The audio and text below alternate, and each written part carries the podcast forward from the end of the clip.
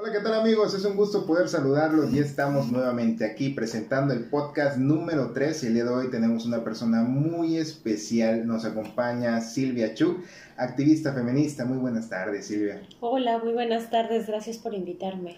Y así mismo, igual nos acompaña nuestro compañero, nuestro amigo Abimael Monforte. Hola, ¿qué tal Osman? Silvia, bienvenida a tu pequeñita casa donde estamos. Y pues eh, como bien lo dijo Osman, este es el podcast número 3, vamos a estar hablando, pues como te había comentado antes de que comenzáramos todo este relajito, pues vamos a estar hablando de lo que eh, la parte de las marchas feministas, quitar esas, esos perjuicios que tiene la gente, ¿no? Acerca de esta de, de estas marchas que, que, actualmente pues están habiendo, aunque hay que aclarar, estas marchas siempre han estado. Claro, ¿no? sobre todo el movimiento, el movimiento que está ahorita en el estado aquí en Quintana Roo y en Benito Juárez, ¿no? Porque hemos tenido demasiados impactos.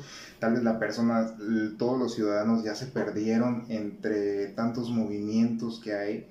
Entonces, eso es lo que venimos a aclarar el día de hoy para que todas las personas puedan enterarse lo que es correcto desde nuestro punto de vista. Muy bien. ¿Qué tal, Silvia? Pues vamos a darle, exacto. Este, una pregunta a mí que me gustaría hacerte, y, entre la pregunta pues sale la plática. Sí, sí. Este, ¿qué, ¿Cuántos movimientos aquí hay en, en Benito Juárez? En, bueno, en, en, Cancún o en lo que viene siendo el estado de Quintana Roo? Ah, ok, a ver. Me regreso un poquito. Ok, eh, vientos. Sí. Cuando hablamos de movimiento, hablamos eh, de corrientes de pensamiento, pero también de praxis, ¿no? Es decir, de cómo llevamos a la práctica estas ideas de hacia dónde queremos que cambien. Entonces, el movimiento feminista tiene, tiene muchas corrientes, ¿no? Algunas o muchas convergen en puntos en específico.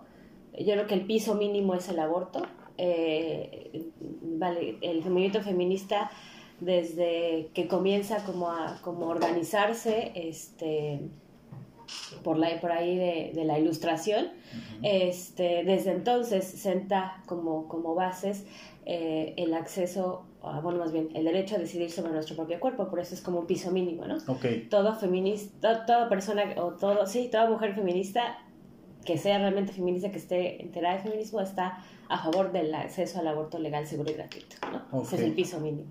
De ahí hay, y han habido, y siguen habiendo como muchas corrientes porque las mujeres experimentamos la violencia patriarcal de formas distintas y también desarrollamos formas distintas de luchar contra ella. ¿Y cuáles son esas? ¿Cuál, ¿Cuáles son esas? Bueno, por ejemplo, digamos que si, si hiciéramos como un árbol, por ejemplo, genealógico del movimiento feminista, o de las corrientes de pensamiento más bien, dentro del movimiento, podremos hablar de un ala liberal, de un ala radical, que es como los dos más grandes. Sin embargo, al interior y además fuera de eso, hay también otras corrientes como el ecofeminismo, el lesbofeminismo. esas ya serían como que sus raíces. Pues son como, son, son, son ramificaciones, pero también son corrientes así. Por ejemplo, eh, si tú le preguntas a, a, a las mujeres que se identifican como feministas, probablemente te dirán, me gusta una parte de, de, lo que dice esta corriente, más lo que dice esta, más lo que dice esta, o quizá habrá alguien que te diga, me identifico más claramente con un tipo de feminismo, ¿no? Este, por ejemplo, particularmente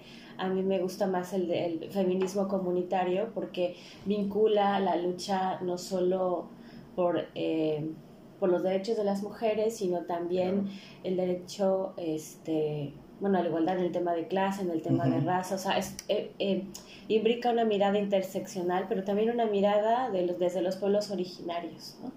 Entonces, cuando tú me preguntas este, cuántos movimientos hay aquí en Cancún, es, es en realidad una pregunta compleja, porque en realidad el movimiento no es un bloque monolítico. O sea, no, y de hecho ningún movimiento social lo es, ¿no? No es como, como, como una parvada, ¿no? claro, claro, claro. Entonces, eh, incluso todos los días surgen como nuevas formas de, de, reflexionar no solo la violencia, sino lo que nos atraviesa al, ser mujeres en un, en un espacio, bueno, en un, en un, sistema patriarcal. Entonces, lo que sí te podría decir es que en Quintana Roo el, el, las colectivas feministas han ido en aumento. Lo que ha pasado es simplemente que las mujeres nos hemos encontrado en espacios y nos hemos empezado a organizar. Eso es lo que, lo que está pasando, ¿no?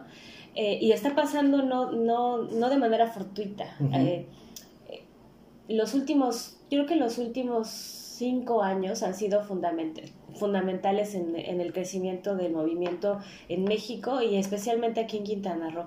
La primera marcha eh, feminista a la que yo fui fue en el 2016. Aquí, aquí, Aquí en en, Cancún. en Cancún. Ok. Pero Aquí ya había vis- Cancún. habido Sí, por anteriores. supuesto, ya habían habido anteriores, este, pero digamos que fue una marcha muy, muy grande, fue, fue una de las marchas más grandes en las que yo, yo había estado. Ok, No porque no hubiera mujeres que no estuvieran interesadas del tema, sino porque nos convocaba y, y, eh, asistimos, ¿no? Sí. Eh, también hay que identificar que los niveles de violencia feminicida en el Estado han ido aumentando exorbitantemente. sí, sí, sí. Y más en el último año. En el último año particular, bueno, no, no solo en el Estado, en todo el país, ¿no? Eh, eh, a, a raíz de la emergencia sanitaria de COVID-19, lo que el- uno de los efectos que tuvo fue que encerró a las mujeres con sus agresores en los espacios privados, ¿no? Porque la gran parte de los agresores eh, no son desconocidos, sino son personas cercanas, son, y el 99% son hombres. Entonces son, son, Claro. son los hombres cercanos a las mujeres y al estar encerrados en un espacio de confinamiento, pues lo que hay es que ahora, ahora eh, conviven 24/7, ¿no? Entonces la cantidad eh, de violencia a la que estaban expuestas o la que han estado expuestas las mujeres es enorme, ¿no? Entonces Claro. lo que hay es una reacción a eso, ¿no? Y... eh, y bueno, por, de cuántas colectivas hay aquí en, en- en Cancún, híjole, yo conozco quizá una, una docena, ¿no? Wow. Este, Entonces sí hay varias. Sí, hay un montón. Y seguramente hay un montón que yo no conozco. Porque Ah, ok. además, porque además es como. Eh, a lo mejor las, las puedes ver a lo Sí. mejor algunas en redes, ¿no? Pero hay algunas que no tienen redes sociales, me refiero. ¿Tú perteneces a algún colectivo? Sí, yo soy parte de eh, Defensoras Digitales, Ah, ok. la que impulsó Ley Olimpia, y también a su vez somos parte de la red feminista Quintana Rooense. Oye, hablando de la ley Olimpia, esa, esa ley, ¿cómo, cómo llegó a... O sea, ¿cómo, cómo fue la parte de, de llegar a, a ese punto? Eh, tengo entendido, ¿no? Con lo poquito que sé, por eso te traigo para que nos explicaras, eh, sobre a la gente, por ejemplo, si un muchacho comparte las fotografías íntimas de una, de una muchacha sin su consentimiento, ¿no? Y a ese muchacho se le puede aplicar la ley Olimpia. Así es. Eh, la ley Olimpia pone al centro un tipo de violencia que mm, por mucho tiempo ha sido como invisibilizada. Eh, digamos que se ha pensado, o por mucho tiempo se ha pensado que la, que la violencia digital no es real, pero en realidad lo es, eh, porque los estragos que tiene en las mujeres, en las personas que la sufren es real, ¿no? Desde estrés hasta ideación. Claro. Entonces, lo que hace la ley Olimpia es identificar como delito la violación de la intimidad sexual digital Ok. o a la intimidad digital sexual. Este, y por eso se llama violencia digital sexual. Este, y efectivamente eh, hay diferentes como modalidades del delito. En, en Quintana Roo lo que hicimos que bueno lo que lo que empezó a hacer defensoras digitales fue primero intentar visibilizar que esta es una problemática que existe Claro. y lo primero fue eh, identificar estos casos, ¿no? Por ejemplo, esto que tú dices. Por ejemplo, eh, yo eh, sexteo con eh, mi pareja, ¿no? Eh, y, y el sexting es algo súper normal, es parte como de, de las relaciones en el...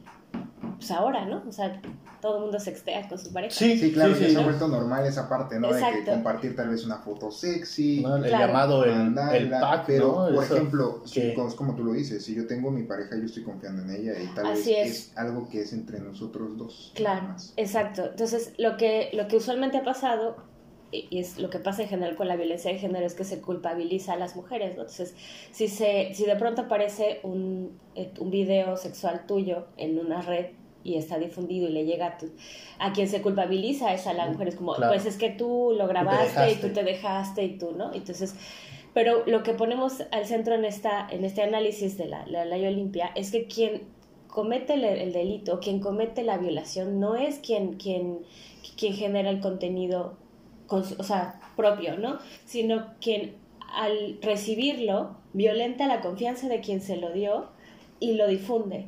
Y eso es algo muy común, o sea, e- esto de yo, de, eh, a la hora de sextear, donde yo le comparto una foto en específico a, mi pareja. Eh, lo que existe, que es parte de lo que es el pacto patriarcal, es eh, pues que lo comparte con otros, otros eh, amigos suyos hombres, ¿no? Además esto es importante, que, que generalmente la, la, la, violencia es de hombres hacia mujeres, ¿no? Entonces lo que hicimos fue primero intentar visibilizar esta, esta, esta violencia, nos acercamos a los y las diputadas del Congreso eh, eh, diciendo, bueno, además este es un tema que se, está, que se ha impulsado a nivel nacional, ¿no? O sea, se llama Ley Olimpia porque hay una activista eh, que justamente se llama Olimpia y que ella fue la primera en empezar a visibilizar este tema, ¿no? Entonces nos acercamos al, al Congreso, se ingresan dos iniciativas y lo que pedimos es que se nos haga partícipes de esta discusión, ¿no?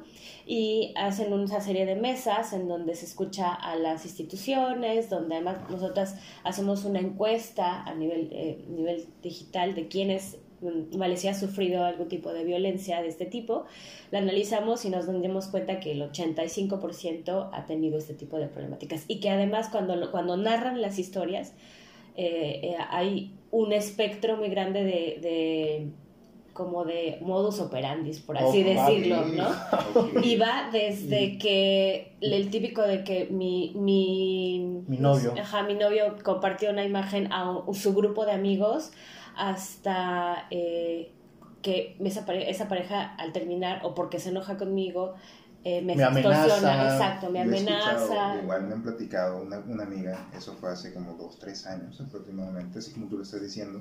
Ella compartió fotos con su novio. Para nosotros, como decimos, tal vez es normal. Pero este chico, al terminar, porque la chica terminó con él, porque era una persona muy agresiva, entonces decidió terminar con él. Y él, en tono de venganza, compartió estas fotos íntimas en una red de Facebook en uno de los grupos de Facebook.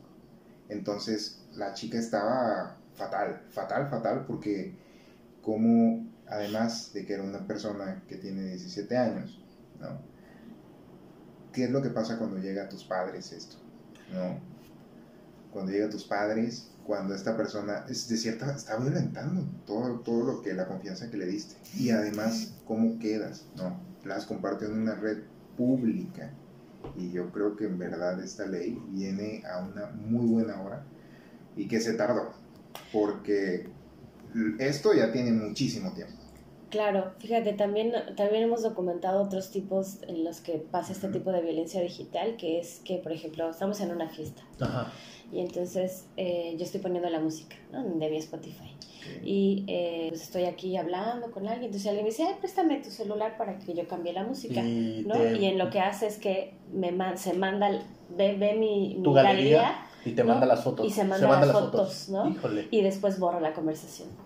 Y nos hemos encontrado... Ha, pasado eso. Sí, claro, claro, y es muy común. Y además no solo eso, sino que hay bancos de, de imágenes en donde, por ejemplo, compañeras nos dicen, descubrí que mi mejor amigo este, almacena, eh, o sea, se roba la, la, información de mis amigas y también la mía, y entonces tiene una carpeta en la nube de cada uno de ellos, y entonces no solamente lo utiliza para su consumo personal, ¿no? Porque además en ese término lo, lo, lo, hacen como si fuéramos mercancía, sino que además eh, lo comparte con otros y además lo puede vender. Entonces la ley Olimpia abarca una serie de conductas delictivas que va desde compartir algo sin consentimiento hasta la, eh, la comercialización como esto.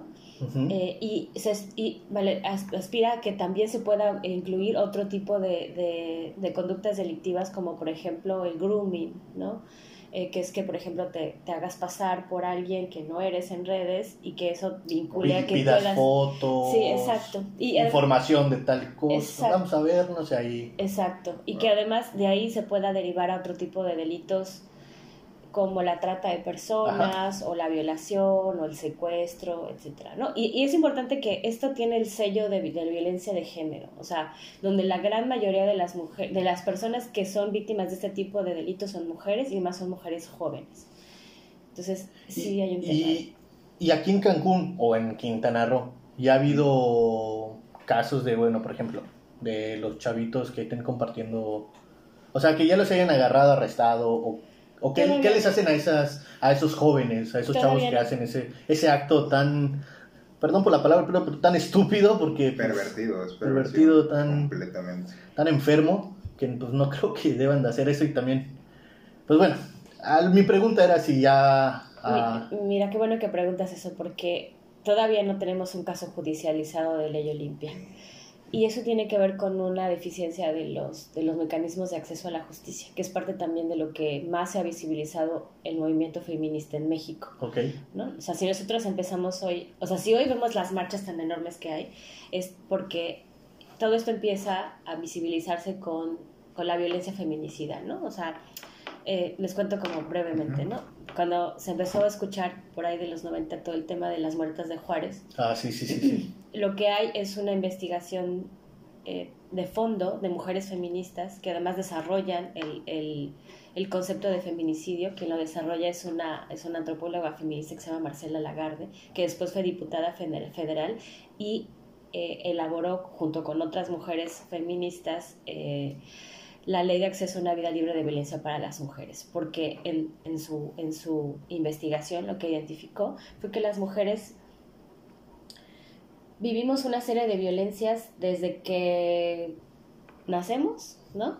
Hasta que morimos. Y todo ese, o sea, todo ese abanico se le llama violencia feminicida y es una espiral que va aumentando. Entonces, el, feminicidio es como la, punta del iceberg, pero debajo hay un montón de, montón de cosas.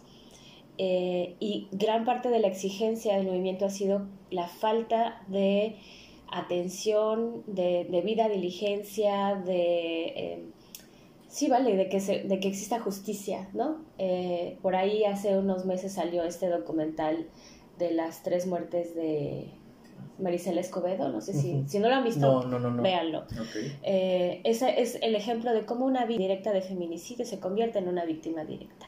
A Marisela Escobedo le asesina el, la pareja de, de, su hija, o sea, su hija, ¿no?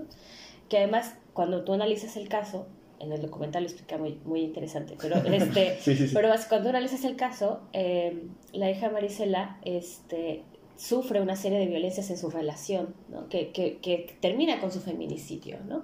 Y entonces el, el, el, agresor eh, es además vinculado con, con, con el narco. ¿no? Okay. Marisela inicia todo un, un, proceso de investigación de, por cuenta propia para localizar al agresor, para localizar a su hija, su cuerpo, etc. ¿no? Eh, finalmente hace un, gran, hace un gran camino y eh, eh, cuando logran atrapar al, tipo, este, el juez o si el juez lo deja libre y, dice no, no hay suficientes elementos para... suficientes pruebas. Pruebas, etcétera, ¿no? Cuando, cuando ella, básicamente ella hace toda la chamba, ¿no? Este, su trabajo. exacto, su trabajo. Exacto, de investigación, ¿no? Entonces, dice ella que esa fue como la, la segunda muerte, ¿no? O sea, mi primera muerte fue cuando asesinaron a mi hija, la segunda muerte fue cuando, cuando liberaron al agresor y después de eso ella continúa eh, en, la búsqueda de justicia, eh, se eh, vale, intenta como revocar esta decisión del juez, obviamente el tipo se pela, ¿no? Y este y además agarra fuerza dentro del narco, el narco lo protege. Y entonces empieza Marisela a ser agredida no solo ella, sino toda su familia que está ayudando en el caso. Asesinan a, su, a su hermano, le queman la casa, los demás hijos de Marisela tienen que huir de México hasta que finalmente la asesinan enfrente del de palacio en, su ciudad. Y es la tercera muerte, ¿no? Entonces es... Eh, a eso me refiero, ¿no? Cuando, cuando, cuando hablamos de que existe realmente una crisis en, en, los derechos humanos de las mujeres, bueno, en general de los derechos humanos, ¿no? de las mujeres, y cuando señalamos específicamente el acceso a la justicia, es porque nos damos cuenta que nuestro sistema no está funcionando, ¿no? No logra, no logra hacer toda esta cadena para que exista la investigación, el debido proceso, este, la debida diligencia, o sea, todos estos elementos que son necesarios para garantizar el acceso a la justicia.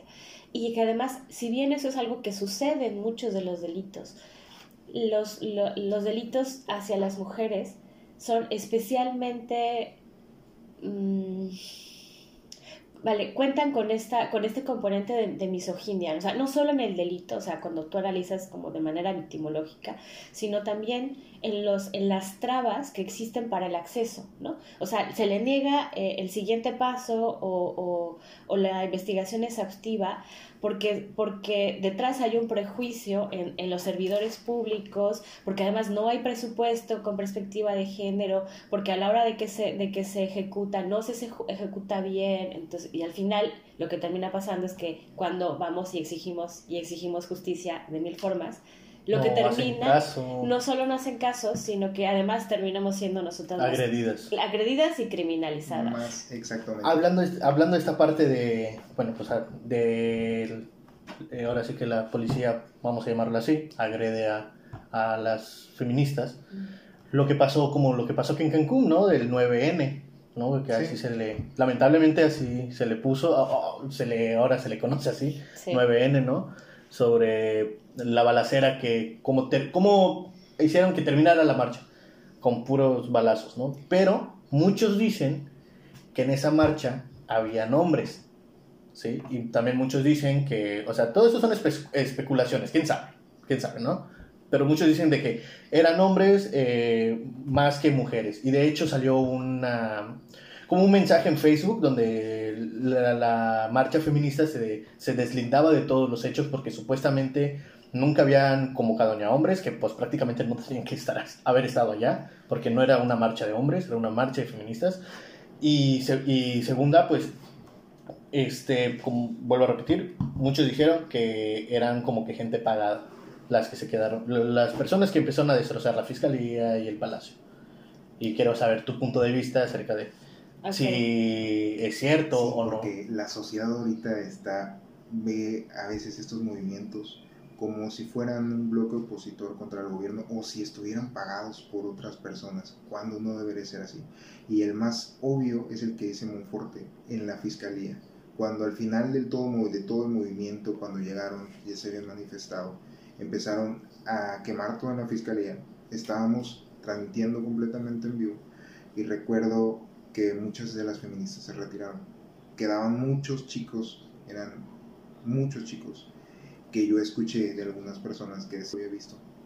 No, no, no conocían a los, a los, vamos a decir, ahora sí que ellos sí eran vándalos porque pues prácticamente estaban vandalizando un, un espacio pues público, pero realmente no estaban con las feministas, a eso, a eso voy, ¿no?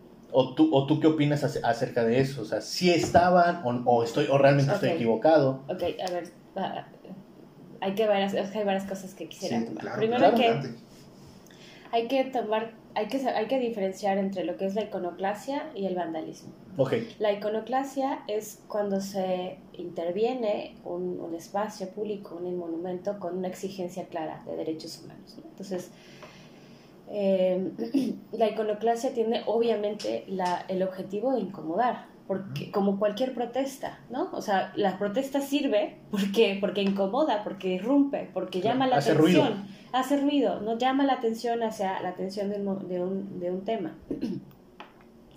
El vandalismo no tiene, o sea, detrás puede tener la intención simplemente de dañar, pero no lleva ningún mensaje, ni un simbólico, ninguna exigencia. Entonces no es lo mismo que yo ponga el nombre de Marisela Escobedo, esta es tu manada, ¿no? A que yo ponga Vatos Locos Ley. Sí. Entonces, hay, hay una cuestión muy muy, distinta. muy ¿no? diferente, sí, sí, sí. A mí me llama mucho la atención cómo la iconoclasia parece ser como... Bueno, me, me llama la atención y no, porque entiendo por qué se, por qué, por qué se plantea así.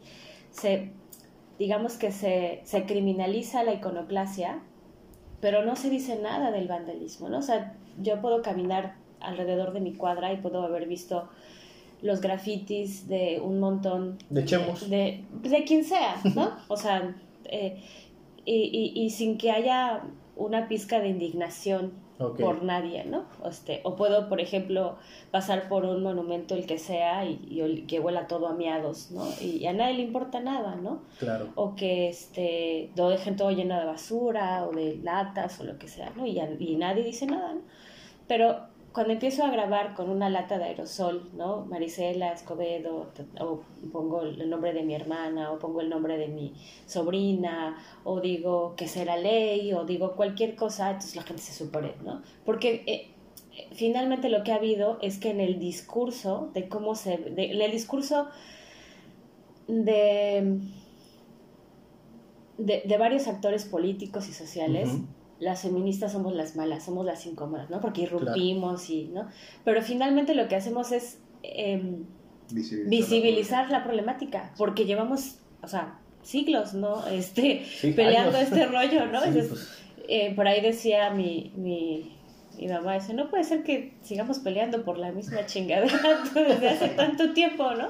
Este, hacíamos eh, las cuentas mi hermana y yo y a nuestra abuela no le tocó votar, ¿no? O sea, el voto en México no tiene más de, no tiene ni 100 años, tiene en el, en el 53. 53, Este, o sea, no tenemos, ¿no? O sea, en realidad es muy nuevo. Lo que pasa es que el movimiento feminista ha ido avanzando como, como muy rápidamente y por supuesto aquí una resistencia tremenda. Ok, ahora el tema de la, de la, de la represión del 9N. Yo estuve en la represión del 9N y me tocaron los balazos a 10 metros. Eh, Fíjate que justo acaba de salir un informe que hace que redacta Amnistía Internacional sobre la forma en la que el gobierno actual está tratando a las protestas feministas particularmente. El discurso de este gobierno ha sido no va a haber represión, aquí todo el mundo se puede hablar, la pluralidad, la diversidad, el diálogo, a nadie se le va a censurar. y México sigue siendo uno, eh, uno de los países en donde es más riesgoso ser periodista que en zonas de guerra. Claro. O sea, los, los, los, periodistas siguen siendo asesinados, sigue habiendo, este, em, vale, las leyes que les protegen en los estados siguen sin avanzar y sigue habiendo una, una omisión ante todo esto, ¿no? Por un lado. Y en el caso de las protestas, eh, las protestas feministas, lo que ha documentado este, este informe es que en los últimos años, o sea, en, el año, en los años de este gobierno, el enfrentamiento de, de, de, la, de, la, policía con las feministas, o sea, con las protestas feministas ha ido, un, ha ido un aumento. Es decir, hay detenciones arbitrarias, hay este, eh, acoso sexual, eh, incluso violación, este, eh, amenazas, insultos, además insultos con un tinte súper misógino, ¿no? Cuando en esa ocasión, en el 9N,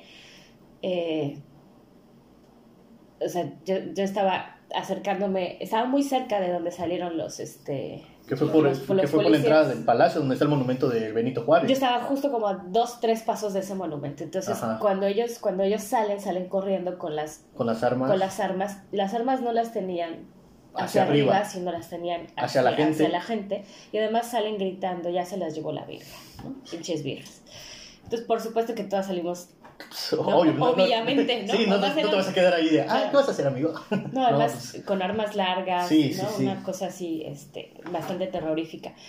Justamente este, este informe documenta el caso de Cancún y de las víctimas que fueron heridas de bala. Sí, de hecho fue una, una, periodista fue herida que llegó hasta el Palacio Nacional en la mañana de AMLO. Así es. Y, pero pues hasta ahorita pues no, no se ha hecho nada. Está, el caso de Cecilia está en proceso, entonces sí ya se dictó.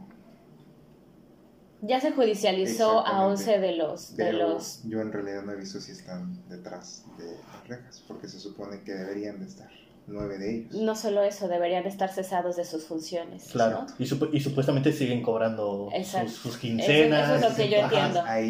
Sí, sí, yo, yo, lo leí supuestamente en, un artículo que, que compartieron en Facebook, de que supuestamente de estos 11 policías o, o 9 policías siguen cobrando su quincena normal simplemente como que están, ah, te vamos a dar tus vacaciones, ¿no? Y quédate en tu casa, sin, no vas a trabajar, pero te vamos a seguir pagando. Cuando realmente creo que deberían de estar en la cárcel, porque pues esa, ese acto no fue como que defensa propia, porque pues realmente a ellos no se les estaba agrediendo.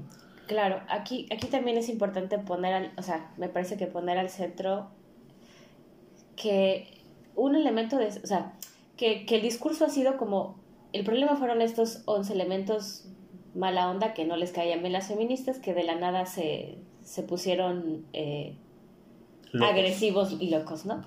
¿Qué hace un grupo de, de, de policías, quienes sean armados, cerca de una manifestación, Claro. ¿no? O sea, eh, que es parte de lo que, de lo que se ha argumentado. Em, los protocolos de actuación en torno a las manifestaciones, eh, vale, también están regidos por derechos humanos, ¿no? Y eh, en ninguno dice que una de las opciones es dispararle a los demás manifestantes, ¿no? Entonces es como, ok, eh, ni siquiera tenían que haber estado ahí, Exacto. Y armados, ¿no? O sea, tuvieron que haber estado las, las mujeres policías. Sí, te- tenía que haber, hab- había, tenía que haber habido otro, otro tratamiento, Claro. ¿no? Este, de, de, la, de la manifestación, totalmente. Entonces, aquí, y ahora retomo lo que, lo que decía Osmar sobre eh, esta, esta cosa de lo que pasa es que uno de los rumores es que las, las, las feministas están convirtiéndose en oposición porque están siendo este, subsidiadas por la ¿no? ¿no?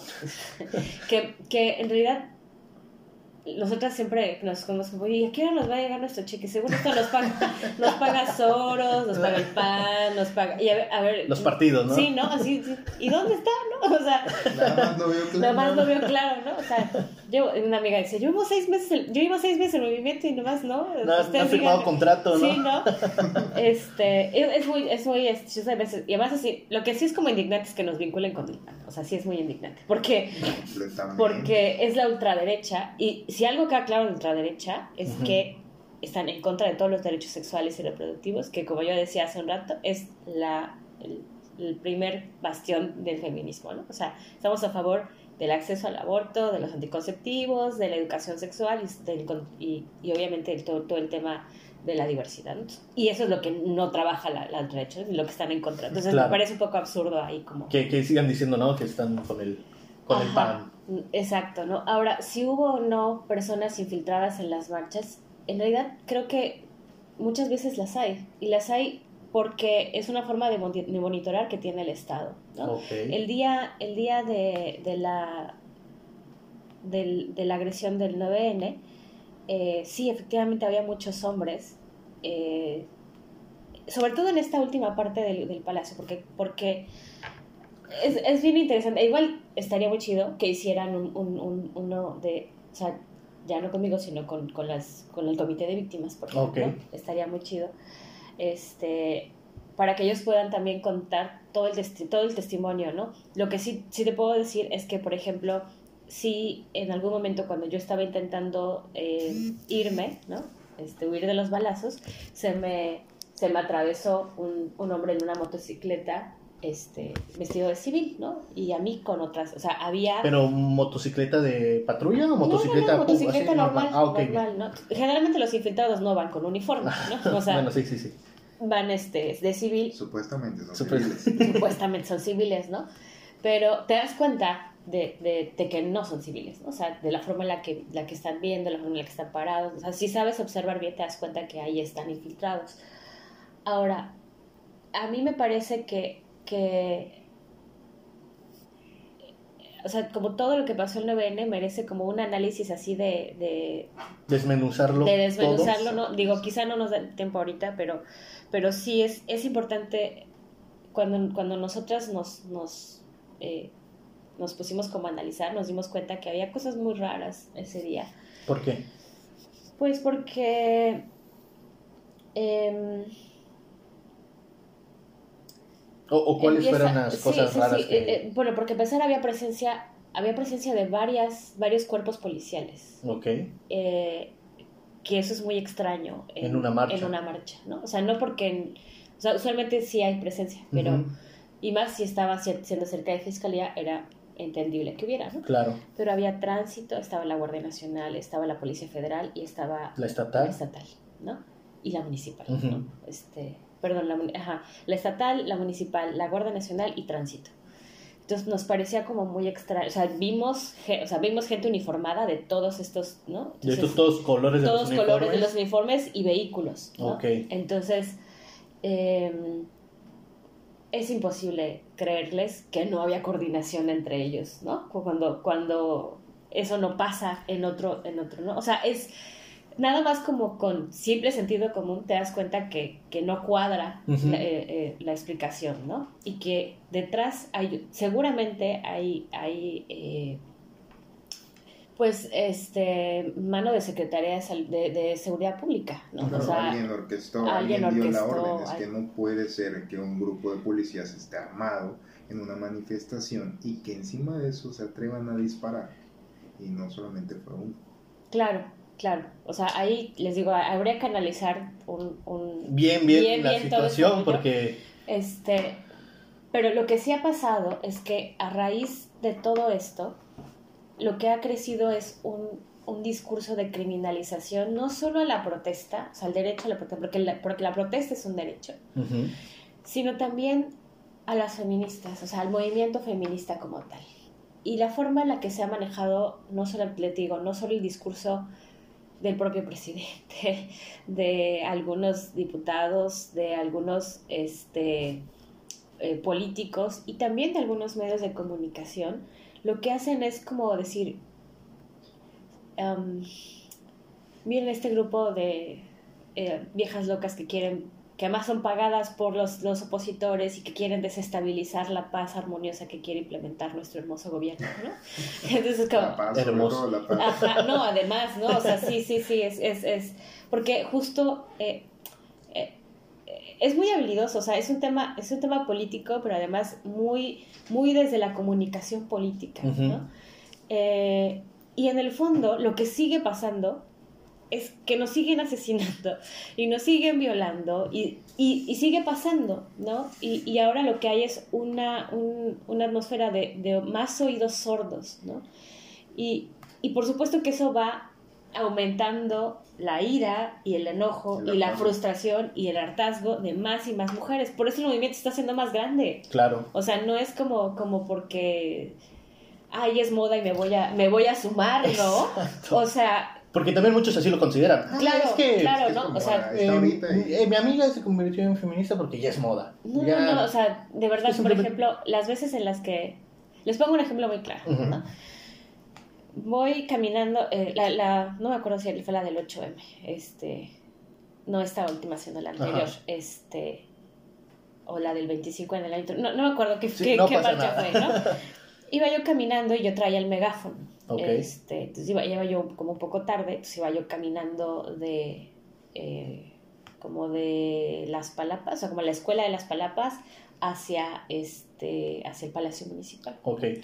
Entonces iba, me bajé en mi coche, iba yo corriendo, ¿no? Y entonces cuando, cuando me doy cuenta, había un montón de, de, mujeres muy jóvenes y también más mayores que yo, caminando hacia el mismo lugar. Okay. O sea, entonces yo me di cuenta que habíamos varias mujeres ahí, ¿no? Y entonces cuando me ven con el megáfono, tú vas para la marcha, ¿verdad?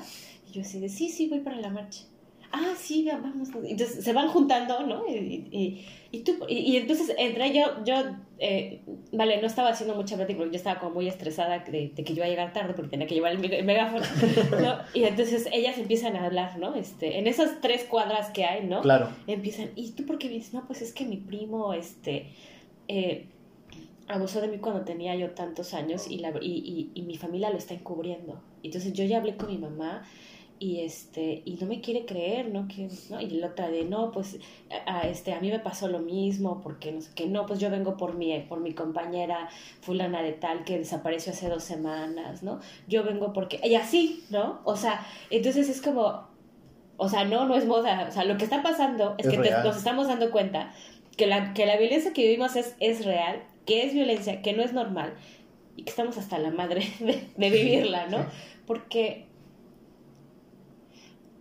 queremos un mundo mejor. O sea, queremos, queremos vivir libres de violencia. O sea, no solo nosotras, sino pensamos en las que vienen, en las que vienen, ¿no? Entonces, quizá alguien que no, que no ha sido, hablo de, de, de quienes juzgan al movimiento feminista y que dicen es que es, que es por moda. Es muy fácil verlo desde el privilegio, desde el privilegio en que tú no tienes que preocuparte cuando inicia el día ¿qué vas a poner? Porque no, porque estamos en pandemia, ¿verdad? Claro. Este, pero cuando voy, a, voy hacia, mi, hacia mi trabajo, ¿por dónde voy a pasar? Y tengo que pensar, entonces, ¿a qué hora voy a regresar? ¿Qué me voy a poner? ¿Con qué calzado voy a ir? Eh, si, tengo, si tengo que llevar algún aparato para defenderme. o sea, no, no hay nada de eso de lo, que, de lo que se tengan que preocupar. Claro.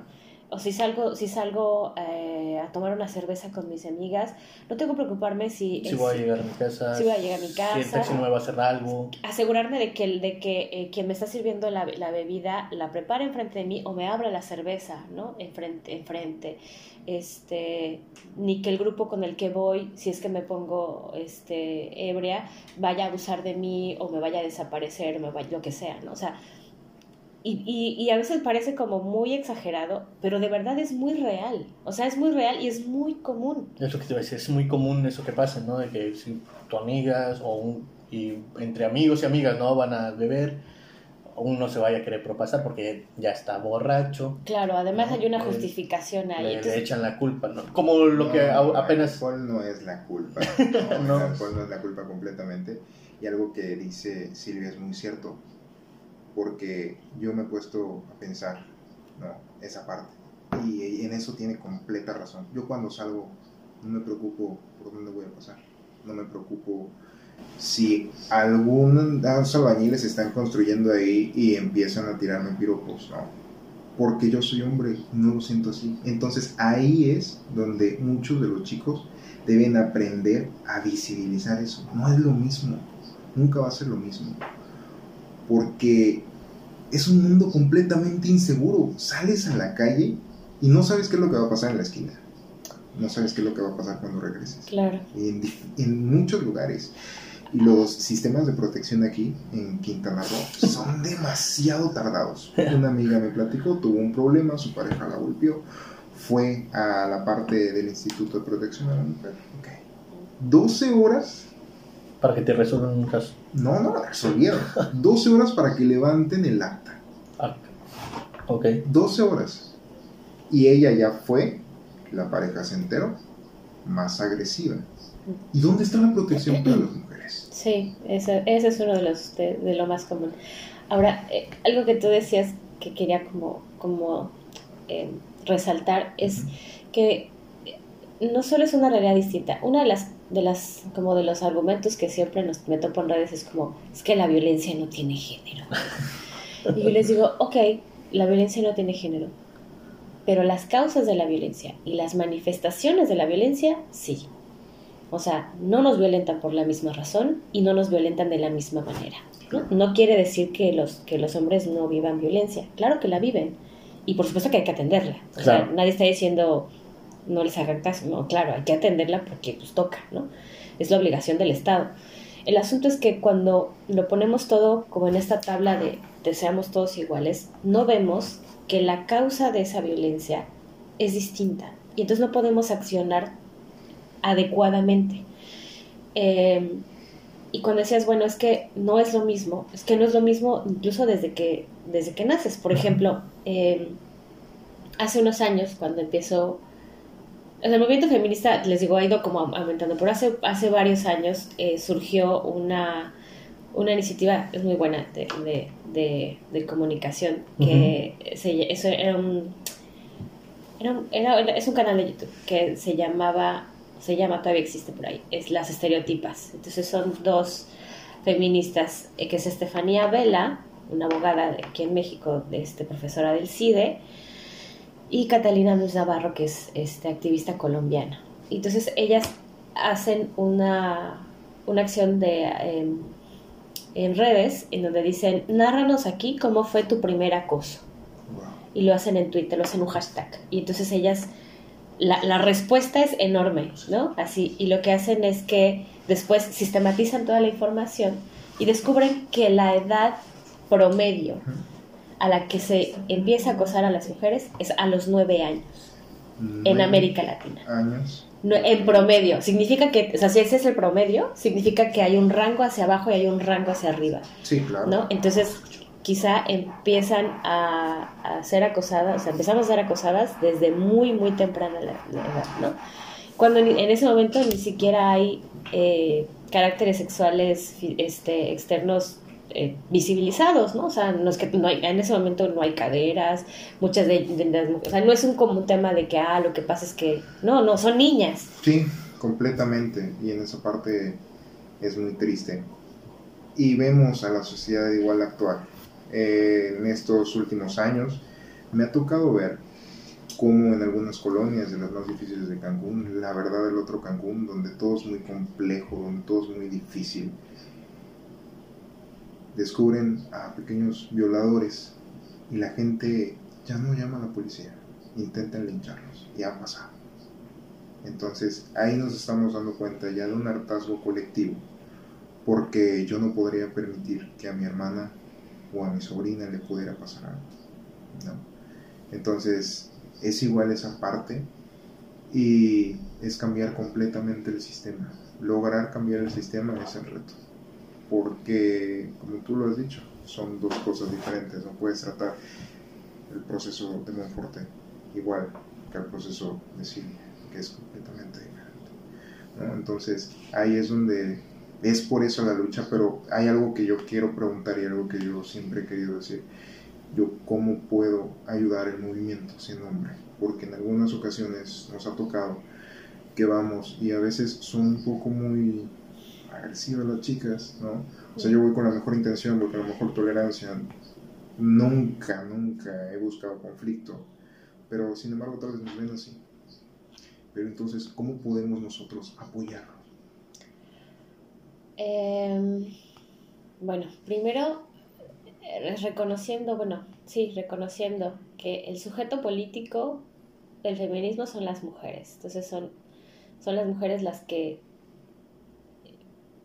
lideran el movimiento feminista, ¿no? O sea, es, busca la, justo la reivindicación este, de, de, todo el papel histórico, social, económico, cultural que tenemos las mujeres. Entonces es, el centro.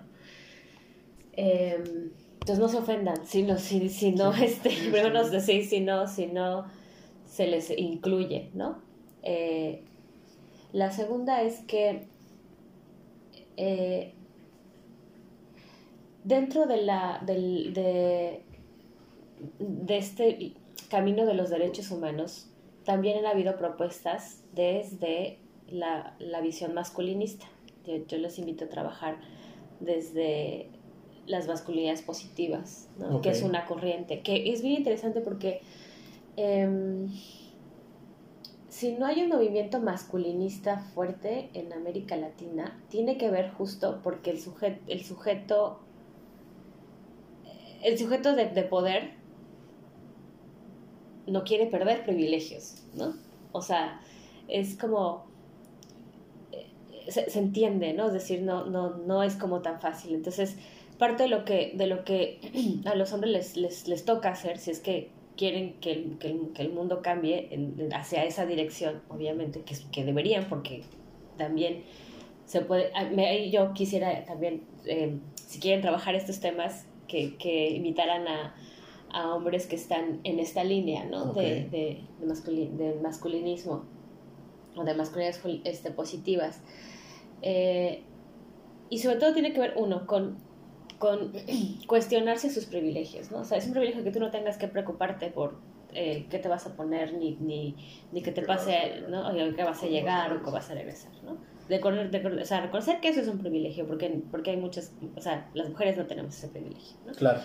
Este, y cuando hablamos, y, y yo pondría al centro como esto de romper el pacto patriarcal, que es romper el silencio que encubre a los acosadores, ¿no? Si tú le preguntas a las mujeres en tu vida, ¿quiénes las han acosado? ¿Quiénes las han agredido? Te vas a dar cuenta que en esa lista están tus amigos, tus profesores, tus, tus familiares. La gente cercana. La gente cercana, ¿no? Y cuando tú te das cuenta, no, lo, lo, que toca es no encubrirlos, o sea, no hacer como que no pasó nada, ¿no? Si tú descubres que tu, que tu mejor amigo está compartiendo los... Eh, eh, eh, los packs de, de, su, de su pareja, es decirle, oye, no, no esas ¿no? O sea, y, y, poner, decir, yo, yo no me sumo a eso, ¿no? O sea, yo no reproduzco esa violencia, ¿no?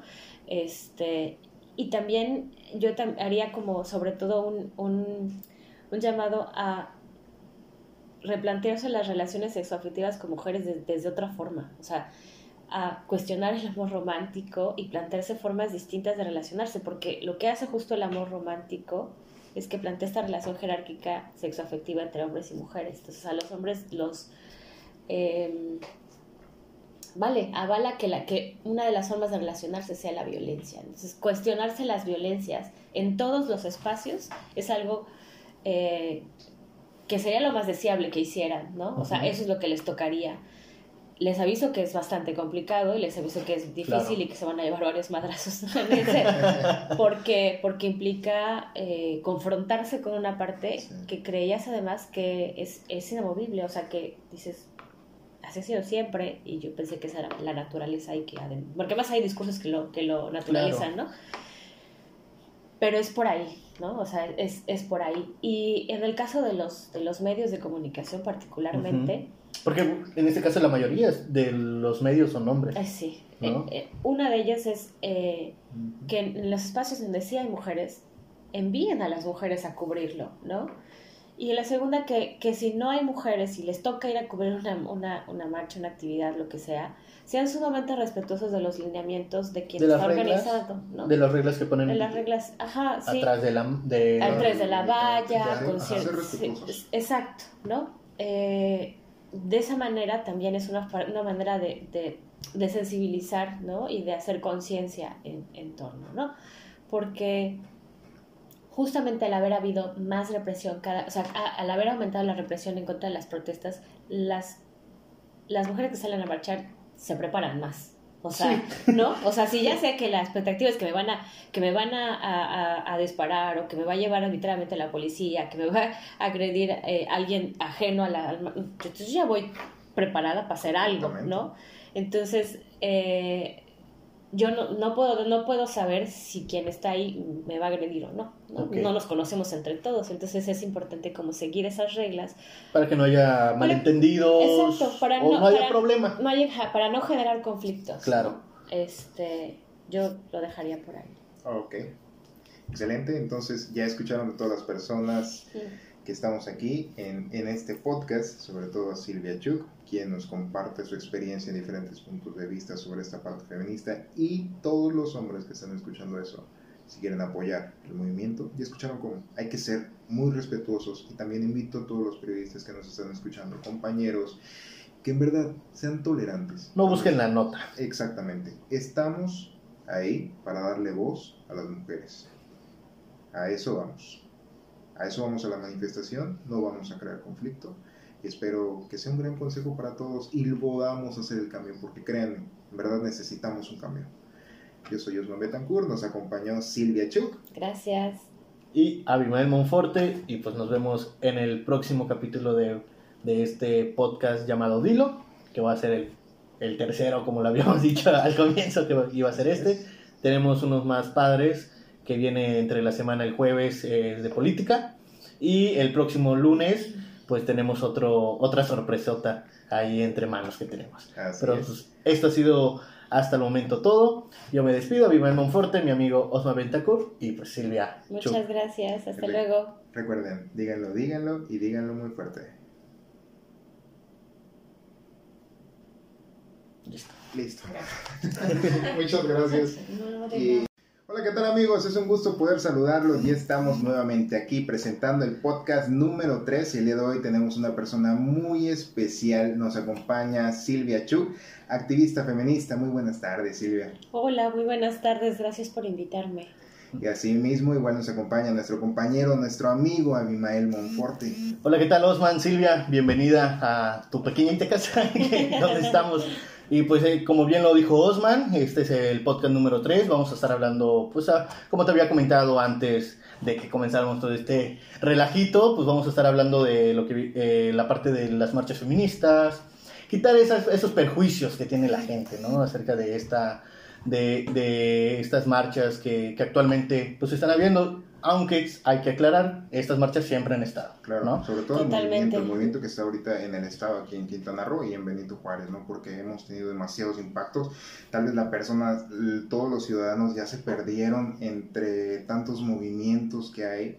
Entonces, eso es lo que venimos a aclarar el día de hoy para que todas las personas puedan enterarse lo que es correcto desde nuestro punto de vista. Muy bien. ¿Qué tal, Silvia? Pues vamos a darle, exacto. Este, una pregunta a mí que me gustaría hacerte, y, entre la pregunta pues sale la plática. Sí, sí, este, ¿qué, ¿cuántos movimientos aquí hay en, en Benito Juárez? En, bueno, en, en Cancún o en lo que viene siendo el estado de Quintana Roo. Ah, ok, a ver. Me regreso un poquito. Ok, Eh, sí, vientos. Sí. Cuando hablamos de movimiento, hablamos eh, de corrientes de pensamiento, pero también de praxis, ¿no? Es decir, de cómo llevamos a la práctica estas ideas de hacia dónde queremos que cambien. ¿no? Entonces, el movimiento feminista tiene, tiene muchas corrientes, ¿no? Ajá. Algunas o muchas convergen en puntos en específico. Yo creo que el piso mínimo es el aborto. Eh, vale, el movimiento feminista desde que comienza como a como organizarse este por la por ahí de, de la ilustración. Este desde entonces senta como como bases eh, el acceso a, bueno más bien el derecho a decidir sobre nuestro propio cuerpo por eso es como un piso mínimo no Ok, toda feminista, toda persona o todo, sí, toda mujer feminista que sea realmente feminista, que esté enterada de feminismo, está a favor del acceso al aborto legal, seguro y gratuito, ¿no? Ese es el piso mínimo.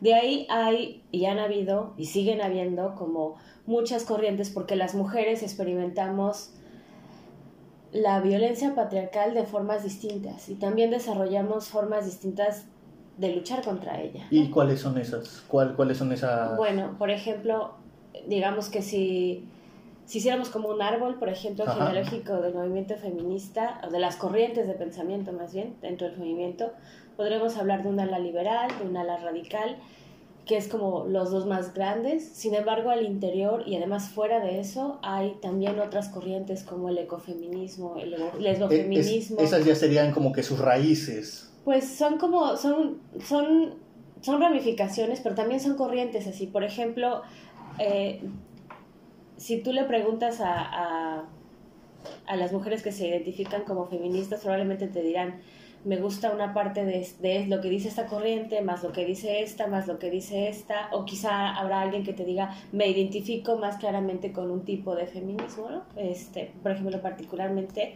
a mí me gusta más el, de- el feminismo comunitario porque vincula la lucha no solo por, eh, por los derechos de las mujeres, sino también el derecho, este, bueno, la igualdad en el tema de clase, en el tema de raza, o sea, es, eh, eh, imbrica una mirada interseccional, pero también una mirada de los, desde los pueblos originarios, ¿no? Entonces, cuando tú me preguntas este, cuántos movimientos hay aquí en Cancún, es, es en realidad una pregunta compleja, porque en realidad el movimiento no es un bloque monolítico. O sea, no, y de hecho ningún movimiento social lo es. ¿no? No es como, como, como una parvada, ¿no? O sea, Claro, claro, claro. entonces, eh, incluso todos los días surgen como nuevas formas de, de, reflexionar no solo la violencia, sino lo que nos atraviesa al, al ser mujeres en un, en un espacio, bueno, en un, en un sistema patriarcal. Entonces, lo que sí te podría decir es que en Quintana Roo el, el, las colectivas feministas han ido en aumento. Lo que ha pasado es simplemente que las mujeres nos hemos encontrado en espacios y nos hemos empezado a organizar. Eso es lo que, lo que está pasando, ¿no? Eh, y está pasando no, no, no de manera fortuita. Eh, eh, los últimos, yo creo que los últimos cinco años han sido fundament- fundamentales en, en el crecimiento del movimiento en México y especialmente aquí en Quintana Roo. La primera marcha eh, feminista a la que yo fui fue en el 2016. Aquí, aquí, Aquí en en, Cancún. en Cancún. Pero ya Aquí había habido Sí, por anteriores. supuesto, ya habían habido anteriores, este, pero digamos que fue una marcha muy, muy grande, fue, fue una de las marchas más grandes en las que yo, yo había estado. Ok, No porque no hubiera mujeres que no estuvieran interesadas del tema, sino porque nos convocaba y, y, eh, asistimos, ¿no? Eh, también hay que identificar que los niveles de violencia feminicida en el Estado han ido aumentando exorbitantemente. sí, sí, sí. ¿no? Y más en el último año. En el último año particular, bueno, no, no solo en el Estado, en todo el país, ¿no? Eh, eh, a, a raíz de la emergencia sanitaria de COVID-19, lo que el- uno de los efectos que tuvo fue que encerró a las mujeres con sus agresores en los espacios privados, ¿no? Porque la gran parte de los agresores eh, no son desconocidos, sino son personas cercanas, son, y el 99% son hombres. Entonces son, son, Claro. son los hombres cercanos a las mujeres y al estar encerrados en un espacio de confinamiento, pues lo que hay es que ahora, ahora eh, conviven 24/7, ¿no? Entonces, la cantidad eh, de violencia a la que estaban expuestas o la que han estado expuestas las mujeres es enorme, ¿no? Entonces, lo que hay es una reacción a eso, ¿no? Y, eh, y bueno, de cuántas colectivas hay aquí en, en Cancún, híjole, yo conozco quizá una, una docena, ¿no? Wow. Este, Entonces sí hay varias. Sí, hay un montón. Y seguramente hay un montón que yo no conozco. Porque además, porque además es como. Eh, a lo mejor las, las puedes ver a lo mejor algunas en redes, ¿no? Pero hay algunas que no tienen redes sociales, me refiero. ¿Tú perteneces a algún colectivo? Sí, yo soy parte de eh, Defensoras Digitales, ah, la que impulsó Ley Olimpia, y también a su vez somos parte de la red feminista Quintana Roense. Oye, hablando de la ley Olimpia, esa, esa ley, ¿cómo, ¿cómo llegó a... O sea, ¿cómo, cómo fue la parte de, de llegar a, ese punto? Eh, tengo entendido, ¿no?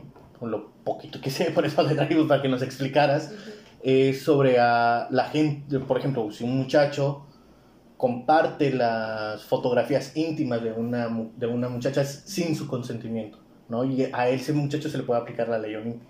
Así es. Eh, la ley Olimpia pone al centro un tipo de violencia que mm, por mucho tiempo ha sido como invisibilizada. Eh, digamos que se ha pensado, o por mucho tiempo se ha pensado que la, que la violencia digital no es real, pero en realidad lo es, eh, porque los estragos que tiene en las mujeres, en las personas que la sufren es real, ¿no? Desde estrés hasta ideación.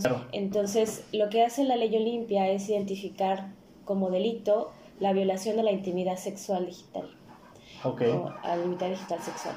Este, y por eso se llama violencia digital sexual. Este, y efectivamente eh, hay diferentes como modalidades del delito. En, en, Quintana Roo lo que hicimos, que, bueno, lo que, lo que empezó a hacer Defensoras Digitales fue primero intentar visibilizar que esta es una problemática que existe. Claro. Y lo primero fue eh, identificar estos casos, ¿no? Por ejemplo, esto que tú dices. Por ejemplo, eh, yo eh, sexteo con eh, mi pareja, ¿no? Eh, y, el sexting es algo súper normal, es parte como de, de, las relaciones en el... Pues ahora, ¿no? O sea, todo el mundo sextea con su pareja. Sí, sí, claro, sí, se ha vuelto normal esa parte, ¿no? De que compartir tal vez una foto sexy. El llamado el, el, pack, Pero, por ejemplo, como tú lo dices, si yo tengo mi pareja, yo estoy confiando en ella y tal vez es. algo que es entre nosotros dos. Claro, exacto. Entonces, lo que, lo que usualmente ha pasado y es lo que pasa en general con la violencia de género es que se culpabiliza a las mujeres, ¿no? Entonces, si, se, si de pronto aparece un, eh, un video sexual tuyo en una red y está difundido y le llega a, tu, a quien se culpabiliza es a la mujer, es como, pues es que tú lo grabaste y tú te dejaste y tú, ¿no? Entonces, pero lo que ponemos al centro en, esta, en este análisis de la, la ley Olimpia es que quien comete el, el, delito, quien comete la violación, no es quien, quien, quien genera el contenido o sea, propio, ¿no? Sino quien al recibirlo violenta la confianza de quien se lo dio y lo difunde. Y eso es algo muy común, o sea, e, esto de yo, de, eh, a la hora de sextear, donde yo le comparto una foto en específico a, a mi pareja, eh, lo que existe, que es parte de lo que es el pacto patriarcal, es eh, pues que lo comparte con otros, otros eh, amigos suyos hombres, ¿no? Además esto es importante, que, que generalmente la, la, la, violencia es de hombres hacia mujeres, ¿no? Entonces lo que hicimos fue primero intentar visibilizar esta, esta, esta violencia, nos acercamos a los y las diputadas del Congreso eh, eh, diciendo, bueno, además este es un tema que se, está, que se ha impulsado a nivel nacional, ¿no? O sea, se llama Ley Olimpia porque hay una activista eh, que justamente se llama Olimpia y que ella fue la primera en empezar a visibilizar este tema, ¿no? Entonces nos acercamos al, al Congreso, se ingresan dos iniciativas y lo que pedimos es que se nos haga partícipes de esta discusión, ¿no? Y hacen una serie de mesas en donde se escucha a las instituciones, donde además nosotras hacemos una encuesta a nivel, eh, nivel digital de quienes mm, vale, si ha sufrido algún tipo de violencia de este tipo, la analizamos y nos damos cuenta que el 85% ha tenido este tipo de problemáticas y que además cuando, cuando narran las historias eh, eh, hay un espectro muy grande de como de modus operandis, por así decirlo, ¿no? Y va desde que el típico de que mi, mi, mi novio. Ajá, mi novio compartió una imagen a su grupo de amigos hasta eh, que esa pareja, esa pareja al terminar o porque se enoja conmigo eh, me, me amenaza. exacto, me amenaza. igual me han platicado una, una, amiga, eso fue hace como dos, tres años aproximadamente, así como tú lo estás diciendo, ella compartió fotos con su novio, para nosotros como decimos tal vez es normal, pero este chico, al terminar, porque la chica terminó con él, porque era una persona muy agresiva, entonces decidió terminar con él, y él, en tono de venganza, compartió estas fotos íntimas en una red de Facebook en uno de los grupos de Facebook.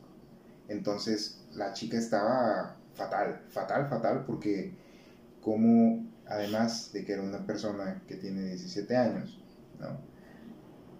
¿Qué es lo que pasa cuando llega a tus padres esto? ¿No? Cuando llega a tus padres, cuando esta persona es de cierta está violentando todo, todo lo que la confianza que le diste y además cómo quedas, ¿no? Las compartió en una red pública y yo creo que en verdad esta ley viene a una muy buena hora y que se tardó, porque esto ya tiene muchísimo tiempo. Claro, fíjate, también, también hemos documentado otros tipos en los que pasa este tipo de violencia digital, que es que, por ejemplo, estamos en una fiesta y entonces eh, yo estoy poniendo la música de mi Spotify y eh, pues estoy aquí hablando con alguien, entonces alguien me dice, Ay, préstame tu celular para que yo cambie la música, y, ¿no? y en lo que hace es que me se manda, ve, ve mi, tu galería, y te manda las fotos. Y se manda, las, fotos, ¿no? Y después borra la conversación. Y nos hemos encontrado... Ha, pasado eso. Sí, claro, claro, y es muy común. Y además no solo eso, sino que hay bancos de, de imágenes en donde, por ejemplo, compañeras nos dicen, descubrí que mi mejor amigo este, almacena, eh, o sea, se roba la, la, información de mis amigas y también la mía, y entonces tiene una carpeta en la nube de cada uno de ellos, y entonces no solamente lo utiliza para su consumo personal, ¿no? Porque además en ese término lo, lo, lo, hacen como si fuéramos mercancía, sino que además eh, lo comparte con otros y además lo puede vender. Entonces la ley Olimpia abarca una serie de conductas delictivas que va desde compartir algo sin consentimiento hasta la, eh, la comercialización como esto. Eh, y, se, y vale, aspira a que también se pueda incluir otro tipo de, de, de conductas delictivas como por ejemplo el grooming, ¿no? Eh, que es que, por ejemplo, te, te, hagas pasar por alguien que no eres en redes y que eso vincule a que pidas fotos, sí, exacto. Y, información de tal cosa, vamos a vernos ahí. Exacto, y que además de ahí se pueda derivar a otro tipo de delitos como la trata de personas o la violación o el secuestro, etcétera, ¿no? Y, y, es importante que esto tiene el sello de, de, violencia de género, o sea, donde la gran mayoría de las mujeres, de las personas que son víctimas de este tipo de delitos son mujeres y más son mujeres jóvenes. Entonces, sí hay un tema. Y, y aquí en Cancún o en Quintana Roo, ya ha habido casos de, bueno, por ejemplo, de los chavitos que estén compartiendo, o sea, que ya los hayan agarrado, arrestado o ¿O qué, qué, les hacen a, esas, a esos jóvenes, a esos chavos que hacen ese, ese acto tan, perdón por la palabra, pero, tan estúpido porque... Pues, pervertido, es pervertido, tan... Completamente. Tan enfermo que pues no creo que deban de hacer eso y también... Pues bueno, mi pregunta era si ya... Ah, mira, qué bueno que preguntas eso porque todavía no tenemos un caso judicializado de ley Olimpia. Y eso tiene que ver con una deficiencia de los, de los mecanismos de acceso a la justicia, que es parte también de lo que más se ha visibilizado el movimiento feminista en México. Okay. ¿no? O sea, si nosotros empezamos hoy, o sea, si hoy vemos las marchas tan enormes que hay, es porque todo esto empieza a visibilizarse con, con la violencia feminicida, ¿no? O sea, eh, les cuento como brevemente, ¿no? Cuando se empezó a escuchar por ahí de los 90 todo el tema de las muertas de Juárez. Ah, sí, sí, sí. sí. Lo que hay es una investigación eh, de fondo de mujeres feministas que además desarrollan el, el, el, concepto de feminicidio. Quien lo desarrolla es una, es una antropóloga feminista que se llama Marcela Lagarde, que después fue diputada federal y eh, elaboró junto con otras mujeres feministas la ley de acceso a una vida libre de violencia para las mujeres, porque en, en, su, en su investigación lo que identificó fue que las mujeres vivimos una serie de violencias desde que nacemos ¿no? Este, hasta que morimos. Y todo ese, o sea, todo esa, ese abanico se le llama violencia feminicida y es una espiral que va aumentando. Entonces, el, el feminicidio es como la, la, punta del iceberg, pero debajo hay un montón de, un montón de cosas. Eh, y gran parte de la exigencia del movimiento ha sido la falta de atención, de debida diligencia, de... Eh, sí, vale, de que, se, de que exista justicia, ¿no? Eh, por ahí hace unos meses salió este documental de las tres muertes de Marisela Escobedo, no sé si, si no lo han visto, véanlo. Eh, ese es el ejemplo de cómo una víctima directa de feminicidio se convierte en una víctima directa. A Marisela Escobedo le asesina el, la pareja de, de, su hija, o sea, su hija, ¿no? que además cuando tú analizas el caso, en el documental lo explica muy, muy interesante, pero, este, pero cuando analizas el caso, eh, la hija Marisela este, sufre una serie de violencias en su relación, ¿no? que, que, que, termina con su feminicidio. ¿no? Y entonces el, el, el, agresor eh, es además vinculado con, con, con el narco. ¿no? Okay. Marisela inicia todo un, un, proceso de investigación de, por cuenta propia para localizar al agresor, para localizar a su hija, su cuerpo, etc. ¿no? Eh, finalmente hace un, gran, hace un gran camino y eh, eh, eh, cuando logran atrapar al, al, al, tipo, este, el juez o si el juez lo deja libre y, dice no, no hay suficientes elementos para... suficientes pruebas. Pruebas, etcétera, ¿no? Cuando, cuando ella, básicamente ella hace toda la chamba, ¿no? Este, su trabajo. exacto, exacto, de investigación, ¿no? Entonces, dice ella que esa fue como la, la segunda muerte, ¿no? O sea, mi primera muerte fue cuando asesinaron a mi hija, la segunda muerte fue cuando, cuando liberaron al agresor. Y después de eso ella continúa eh, en, la búsqueda de justicia, eh, se eh, vale, intenta como revocar esta decisión del juez. Obviamente el tipo se pela, ¿no? Y este y además agarra fuerza dentro del narco. El narco lo protege. Y entonces empieza Marisela a ser agredida no solo ella, sino toda su familia que está ayudando en el caso. Asesinan a, su, a su hermano, le queman la casa, los demás hijos de Marisela tienen que huir de México hasta que finalmente la asesinan enfrente del de palacio en, su ciudad. Y es la tercera muerte, ¿no? Entonces, es, eh, a eso me refiero, ¿no? Cuando, cuando, cuando hablamos de que existe realmente una crisis en, en, los derechos humanos de las mujeres, bueno, en general de los derechos humanos, ¿no? de las mujeres, y cuando señalamos específicamente el acceso a la justicia, es porque nos damos cuenta que nuestro sistema no está funcionando, ¿no? No logra, no logra hacer toda esta cadena para que exista la investigación, el debido proceso, este, la debida diligencia, o sea, todos estos elementos que son necesarios para garantizar el acceso a la justicia. Y que además, si bien eso es algo que sucede en muchos de los delitos, los, los delitos hacia las mujeres son especialmente... Mm, vale, cuentan con, esta, con este componente de, misoginia, o sea, no solo en el delito, o sea, cuando tú analizas como de manera victimológica, sino también en, los, en las trabas que existen para el acceso, ¿no? O sea, se le niega eh, el siguiente paso o, o, o la investigación exhaustiva porque, porque detrás hay un prejuicio en, en, los servidores públicos, porque además no hay presupuesto con perspectiva de género, porque a la hora de que se, de que se ejecuta no se, ejecuta bien, entonces, y al final lo que termina pasando es que cuando vamos y exigimos, y exigimos justicia de mil formas, lo que termina no solo no hacen caso, sino que además terminamos siendo nosotras agredidas. agredidas y criminalizadas. Más, exactamente. Hablando, hablando de esta parte de, bueno, pues de, eh, ahora sí que la policía, vamos a llamarlo así, agrede a, a las feministas. Lo que pasó, como lo que pasó aquí en Cancún, ¿no? Del 9N. ¿no? Que así se le, lamentablemente así se le puso, se le, ahora se le conoce así, 9N, ¿no? Sobre la balacera que, como, como hicieron que terminara la marcha, con puros balazos, ¿no? Pero muchos dicen que en esa marcha había nombres, ¿sí? Y también muchos dicen que, o sea, todo eso son especulaciones, quién sabe, quién sabe, ¿no?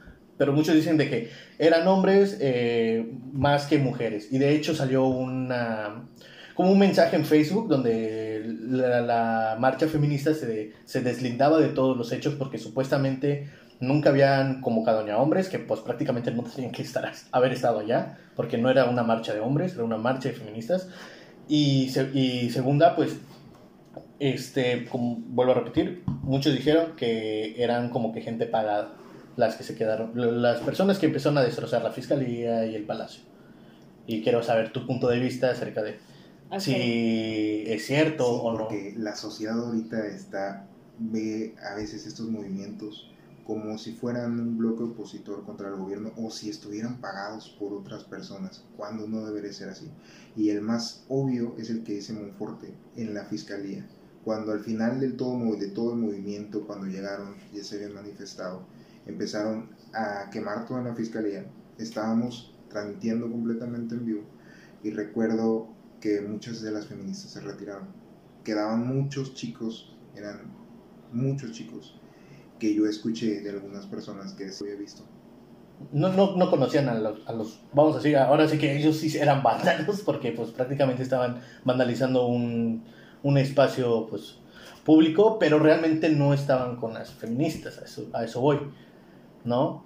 ¿O tú, ¿O tú qué opinas acerca de eso? O sea, si estaban o, estoy, o realmente estoy equivocado. Ok, a ver, hay, que varias, hay varias cosas que quisiera tomar. Primero que hay que tomar, hay que, hay que diferenciar entre lo que es la iconoclasia y el vandalismo. Okay. La iconoclasia es cuando se interviene un, un espacio público, un monumento, con una exigencia clara de derechos humanos. Entonces, eh, la iconoclasia tiene obviamente la, el objetivo de incomodar, porque como cualquier protesta, ¿no? O sea, la protesta sirve porque, porque incomoda, porque irrumpe, porque llama la atención, hace ruido, no llama la atención hacia la atención de un, de un, de un tema.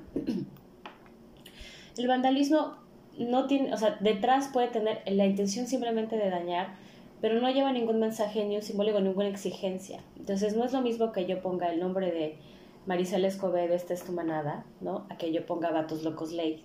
Sí, hay, hay, una cuestión muy distinta. Muy, diferente, sí, sí, sí. A mí me llama mucho la atención cómo la iconoclasia parece ser como...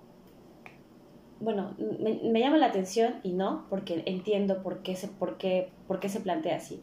Se, digamos que se, se criminaliza la iconoclasia, pero no se dice nada del vandalismo, ¿no? O sea, yo puedo caminar alrededor de mi cuadra y puedo haber visto los grafitis de un montón de chemos de, de, quien sea no o sea eh, y, y, sin que haya una pizca de indignación por nadie no este, o puedo por ejemplo pasar por un monumento el que sea y, y, que huela todo a miados no y a nadie le importa nada no claro. O que este lo dejen todo lleno de basura o de latas o lo que sea no y, y nadie dice nada no pero cuando empiezo a grabar con una lata de aerosol, ¿no? Marisela Escobedo, o pongo el nombre de mi hermana, o pongo el nombre de mi sobrina, o digo que será ley, o digo cualquier cosa, entonces la gente se supone, ¿no? Porque eh, finalmente lo que ha habido es que en el discurso de cómo se... De, en el discurso de, de, varios actores políticos y sociales, las feministas somos las malas, somos las incómodas, ¿no? Porque irrumpimos y, ¿no? Pero finalmente lo que hacemos es em, visibilizar, la, problemática, porque llevamos, o sea, siglos, ¿no? Este, peleando este rollo, ¿no? Pues.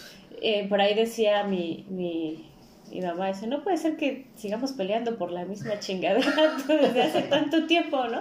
Este, hacíamos las cuentas mi hermana y yo y a nuestra abuela no le tocó votar, ¿no?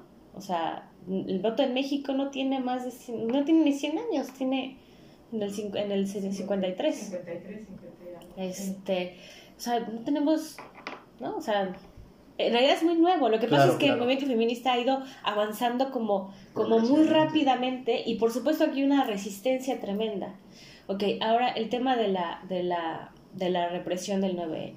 Yo estuve en la represión del 9N y me tocaron los balazos a 10 metros. Eh, Fíjate que justo acaba de salir un informe que hace que redacta Amnistía Internacional sobre la forma en la que el gobierno actual está tratando a las protestas feministas particularmente. El discurso de este gobierno ha sido no va a haber represión, aquí todo el mundo se puede hablar, la pluralidad, la diversidad, el diálogo, a nadie se le va a censurar.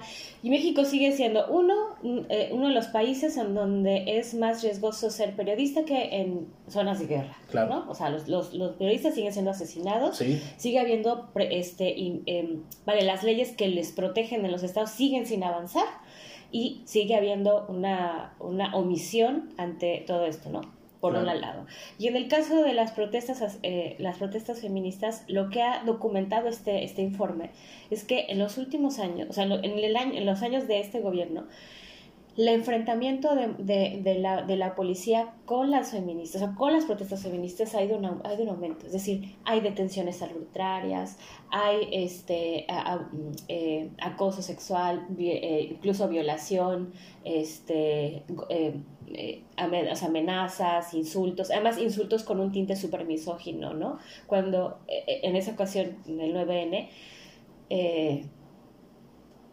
o sea, yo, yo estaba acercándome, estaba muy cerca de donde salieron los, este... ¿Qué fue por, la entrada del palacio donde está el monumento de Benito Juárez? Yo estaba justo como a dos, tres pasos de ese monumento. Entonces, cuando ellos, cuando ellos salen, salen corriendo con las, con las armas. Con las armas. Las armas no las tenían hacia, arriba, sino las tenían hacia, la gente. hacia la gente. Y además salen gritando, ya se las llevó la virga, ¿no? Pinches. Entonces, por supuesto que todas salimos obviamente, ¿no? Sí, no, te vas a quedar ahí de, ah, ¿qué vas a hacer, amigo?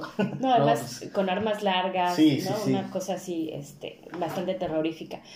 Justamente este, este informe documenta el caso de Cancún y de las víctimas que fueron heridas de bala. Sí, de hecho fue una, una, periodista fue herida que llegó hasta el Palacio Nacional en la mañana de AMLO. Así es. Y, pero pues hasta ahorita pues no, no se ha hecho nada. el caso de Cecilia está en proceso, entonces sí ya se dictó.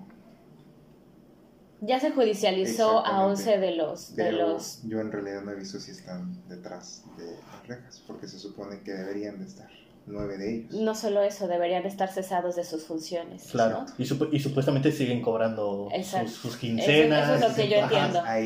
sí, sí, yo, yo, lo leí supuestamente en, un artículo que, que compartieron en Facebook, de que supuestamente de estos 11 policías o, o 9 policías, siguen cobrando su quincena normal, simplemente como que están, ah, te vamos a dar tus vacaciones, ¿no? Y quédate en tu casa, sin, no vas a trabajar, pero te vamos a seguir pagando, cuando realmente creo que deberían de estar en la cárcel, porque pues esa, ese acto no fue como que defensa propia, porque pues realmente a ellos no se les estaba agrediendo.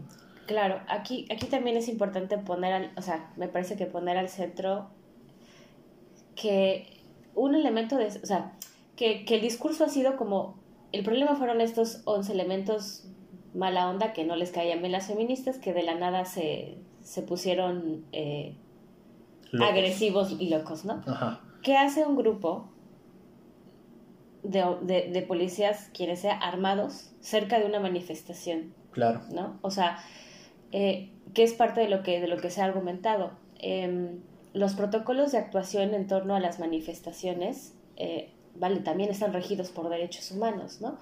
Y eh, en ninguno dice que una de las opciones es dispararle a los demás manifestantes, ¿no? Entonces es como, ok, eh, ni siquiera tenían que haber estado ahí. Exacto. Y, armados, ¿no? O sea, tuvieron que haber estado las, las mujeres policías. Sí, tenía que haber, había, tenía que haber habido otro, otro tratamiento, claro. ¿no? Este, de, de, la, de la manifestación, totalmente. Entonces, aquí y ahora retomo lo que, lo que decía Osmar sobre eh, esta, esta cosa de lo que pasa es que uno de los rumores es que las, las, las feministas están convirtiéndose en oposición porque están siendo este, subsidiadas por la ¿no? que, que en realidad nosotras siempre nos conocemos, ¿y a qué hora nos va a llegar nuestro cheque? Seguro esto nos paga, nos paga Soros, nos paga el PAN, nos paga... Y a ver, Los partidos, ¿no? Sí, ¿no? Así, ¿y dónde está, no? O sea... Nada más no veo claro. Nada más no veo claro, ¿no? O sea, yo, una amiga dice, yo llevo seis meses, yo llevo seis meses en movimiento y nomás, ¿no? No, no firmado contrato, ¿no? Sí, ¿no? Este, es, muy, es muy, es, veces, y además así, lo que sí es como indignante es que nos vinculen con el PAN, o sea, sí es muy indignante, porque, porque es la ultraderecha y si algo queda claro en ultraderecha es que están en contra de todos los derechos sexuales y reproductivos, que como yo decía hace un rato, es la, el, el primer bastión del feminismo, ¿no? O sea, estamos a favor del acceso al aborto, de los anticonceptivos, de la educación sexual y, del, y, y obviamente todo, todo, el tema de la diversidad. Y eso es lo que no trabaja la, la derecha, es lo que están en contra. Entonces Claro. me parece un poco absurdo ahí como... Que, que sigan diciendo, ¿no? Que están con el, con el pan. Exacto, ¿no? Ahora, si hubo o no personas infiltradas en las marchas, en realidad creo que muchas veces las hay. Y las hay porque es una forma de, moni- de monitorar que tiene el Estado, ¿no?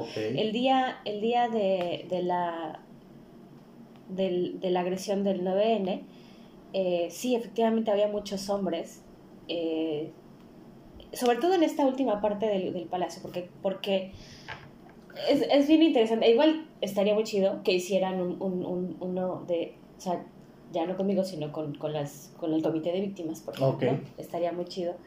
Este, para que ellos puedan también contar todo el, testi- todo el testimonio, ¿no? Lo que sí, sí te puedo decir es que, por ejemplo, sí, en algún momento cuando yo estaba intentando eh, irme, ¿no?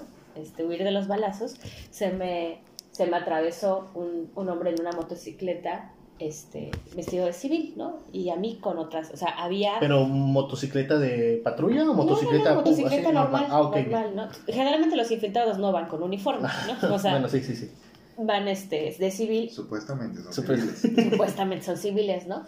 Pero te das cuenta de, de, de que no son civiles, ¿no? O sea, de la forma en la que, la que están viendo, la forma en la que están parados. O sea, si sabes observar bien, te das cuenta que ahí están infiltrados. Ahora, a mí me parece que, que o sea, como todo lo que pasó el 9N merece como un análisis así de, de, Desmenuzarlo. de desmenuzarlo. ¿no? Digo, quizá no nos da tiempo ahorita, pero, pero sí es, es importante cuando, cuando nosotras nos, nos, eh, nos pusimos como a analizar, nos dimos cuenta que había cosas muy raras ese día. ¿Por qué? Pues porque... em, ¿O, o cuáles empieza- fueron las cosas sí, raras sí, que...? eh, eh, bueno, porque empezar había presencia, había presencia de varias, varios cuerpos policiales. Ok. eh, que eso es muy extraño En una marcha. en una marcha, ¿no? O sea, no porque, en- o sea, usualmente sí hay presencia, pero, y más si estaba siendo cerca de fiscalía, era entendible que hubiera, ¿no? Claro. Pero había tránsito, estaba la Guardia Nacional, estaba la Policía Federal y estaba La la estatal. estatal, ¿no? Y la municipal. ¿no? Este, perdón, la, ajá, la estatal, la municipal, la Guardia Nacional y tránsito. Entonces nos parecía como muy extraño, o sea, vimos, ge- o sea, vimos gente uniformada de todos estos, ¿no? De estos todos colores de todos los colores de uniformes. los uniformes y vehículos. ¿no? Ok. Entonces, eh, es imposible creerles que no había coordinación entre ellos, ¿no? Cu- Cuando, cuando eso no pasa en otro, en otro, ¿no? O sea, es nada más como con simple sentido común te das cuenta que, que no cuadra la, eh, eh, la explicación, ¿no? Y que detrás hay, seguramente hay, hay eh, pues, este, mano de Secretaría de, Sal- de, de Seguridad Pública, ¿no? Claro, O sea, alguien orquestó, alguien alguien, dio la orquestó, orden. Es al- que no puede ser que un grupo de policías esté armado en una manifestación y que encima de eso se atrevan a disparar. Y no solamente fue uno. Claro, claro. O sea, ahí les digo, habría que analizar un... un Bien, bien, Bien, la bien, situación, porque este, pero lo que sí ha pasado es que a raíz de todo esto, lo que ha crecido es un, un discurso de criminalización, no solo a la protesta, o sea, al derecho a la protesta, porque la, porque la protesta es un derecho, sino también a las feministas, o sea, al movimiento feminista como tal. Y la forma en la que se ha manejado, no solo, les digo, no solo el discurso del propio presidente, de algunos diputados, de algunos este, eh, políticos y también de algunos medios de comunicación, lo que hacen es como decir, am, miren este grupo de eh, viejas locas que quieren, que además son pagadas por los, los opositores y que quieren desestabilizar la paz armoniosa que quiere implementar nuestro hermoso gobierno, ¿no? Entonces es como, La paz, Hermoso. la paz. Ajá, no, además, ¿no? O sea, sí, sí, sí, es, es, es porque justo eh, eh, es muy habilidoso, o sea, es un tema, es un tema político, pero además muy, muy desde la comunicación política. ¿no? Eh, y en el fondo, lo que sigue pasando es que nos siguen asesinando y nos siguen violando y, y, sigue pasando, ¿no? Y, y, ahora lo que hay es una, una atmósfera de, de, más oídos sordos, ¿no? Y, y por supuesto que eso va aumentando la ira y el enojo y la frustración y el hartazgo de más y más mujeres. Por eso el movimiento está siendo más grande. Claro. O sea, no es como, como porque ay, es moda y me voy a, me voy a sumar, ¿no? O sea... Porque también muchos así lo consideran. Ah, claro, claro, ¿no? O sea, eh, eh, mi amiga se convirtió en feminista porque ya es moda. No, no, no, o sea, de verdad, por ejemplo, las veces en las que... Les pongo un ejemplo muy claro, ¿no? Voy caminando, eh, la, la, no me acuerdo si fue la del 8M, este, no esta última, sino la anterior, este, o la del 25 en el año, no, no me acuerdo qué, qué, qué marcha fue, ¿no? iba yo caminando y yo traía el megáfono. Este, entonces iba, iba, yo como un poco tarde, entonces iba yo caminando de eh, como de las palapas, o sea, como la escuela de las palapas hacia este hacia el Palacio Municipal. Okay. Entonces iba, me bajé en mi coche, iba yo corriendo, ¿no? Y entonces cuando, cuando me doy cuenta, había un montón de, de, de mujeres muy jóvenes y también más mayores que yo, caminando hacia el mismo lugar. Okay. O sea, entonces yo me di cuenta que habíamos varias mujeres ahí, ¿no? Entonces cuando me ven con el megáfono, tú vas para la marcha, ¿verdad? Y yo así de, sí, sí, voy para la marcha ah, sí, vamos. Entonces se van juntando, ¿no? Y, y, tú, y, entonces entré yo, yo eh, vale, no estaba haciendo mucha porque yo estaba como muy estresada de, que yo iba a llegar tarde porque tenía que llevar el, megáfono, ¿no? Y entonces ellas empiezan a hablar, ¿no? Este, en esas tres cuadras que hay, ¿no? Claro. Empiezan, ¿y tú por qué vienes? No, pues es que mi primo, este... Eh, abusó de mí cuando tenía yo tantos años y, la, y, y, mi familia lo está encubriendo. Entonces yo ya hablé con mi mamá y este y no me quiere creer no que no y la otra de no pues a, este a mí me pasó lo mismo porque no sé qué no pues yo vengo por mi por mi compañera fulana de tal que desapareció hace dos semanas no yo vengo porque y así no o sea entonces es como o sea no no es moda o sea lo que está pasando es, que nos estamos dando cuenta que la que la violencia que vivimos es es real que es violencia que no es normal y que estamos hasta la madre de, de vivirla no porque queremos un mundo mejor. O sea, queremos, queremos vivir libres de violencia. O sea, no solo nosotras, sino pensamos en las que vienen, en las que vienen, ¿no? Entonces, quizá alguien que no, que no ha sido, hablo de, de, de quienes juzgan al movimiento feminista y que dicen es que es que es por moda. Es muy fácil verlo desde el privilegio, desde el privilegio en que tú no tienes que preocuparte cuando inicia el día ¿qué vas a poner? Porque no, porque estamos en pandemia, ¿verdad? Claro. Pero, este, pero cuando voy, a, voy hacia, mi, hacia mi trabajo, ¿por dónde voy a pasar? Y tengo que pensar, entonces, ¿a qué hora voy a regresar? ¿Qué me voy a poner? ¿Con qué calzado voy a ir? Eh, si, tengo, si tengo que llevar algún aparato para defenderme. o sea, no, no hay nada de eso de lo, que, de lo que se tengan que preocupar. Claro o si salgo, si salgo eh, a tomar una cerveza con mis amigas, no tengo que preocuparme si... Si voy a llegar a mi casa. Si voy a llegar a mi casa. Si el taxi me va a hacer algo. Asegurarme de que, de que eh, quien me está sirviendo la, la, bebida la prepare enfrente de mí o me abra la cerveza, ¿no? Enfrente, enfrente. Este, ni que el grupo con el que voy, si es que me pongo este, ebria, vaya a abusar de mí o me vaya a desaparecer, o me vaya, lo que sea, ¿no? O sea, y, y, y, a veces parece como muy exagerado, pero de verdad es muy real. O sea, es muy real y es muy común. Es lo que te iba a decir, es muy común eso que pasa, ¿no? De que si tu amigas o un, y entre amigos y amigas, ¿no? Van a beber, uno se vaya a querer propasar porque ya está borracho. Claro, además hay una justificación ahí. Le, echan la culpa, ¿no? Como lo que apenas... El alcohol no es la culpa. No, El alcohol no es la culpa completamente. Y algo que dice Silvia es muy cierto porque yo me he puesto a pensar esa parte. Y en eso tiene completa razón. Yo cuando salgo no me preocupo por dónde voy a pasar. No me preocupo si algunos albañiles están construyendo ahí y empiezan a tirarme piropos, ¿no? Porque yo soy hombre, no lo siento así. Entonces ahí es donde muchos de los chicos deben aprender a visibilizar eso. No es lo mismo, nunca va a ser lo mismo porque es un mundo completamente inseguro. Sales a la calle y no sabes qué es lo que va a pasar en la esquina. No sabes qué es lo que va a pasar cuando regreses. Claro. En, en muchos lugares. Y los sistemas de protección aquí en Quintana Roo son demasiado tardados. Una amiga me platicó, tuvo un problema, su pareja la golpeó, fue a la parte del Instituto de Protección a la Mujer. Okay. 12 horas. Para que te resuelvan un caso. No, no la resolvieron. 12 horas para que levanten el acta. Ah, ok. 12 horas. Y ella ya fue, la pareja se enteró, más agresiva. ¿Y dónde está la protección para las mujeres? Sí, ese, ese es uno de los de, lo más común. Ahora, eh, algo que tú decías que quería como, como eh, resaltar es que no solo es una realidad distinta. Una de las, de las, como de los argumentos que siempre nos meto por redes es como, es que la violencia no tiene género. Y yo les digo, ok, la violencia no tiene género, pero las causas de la violencia y las manifestaciones de la violencia, sí.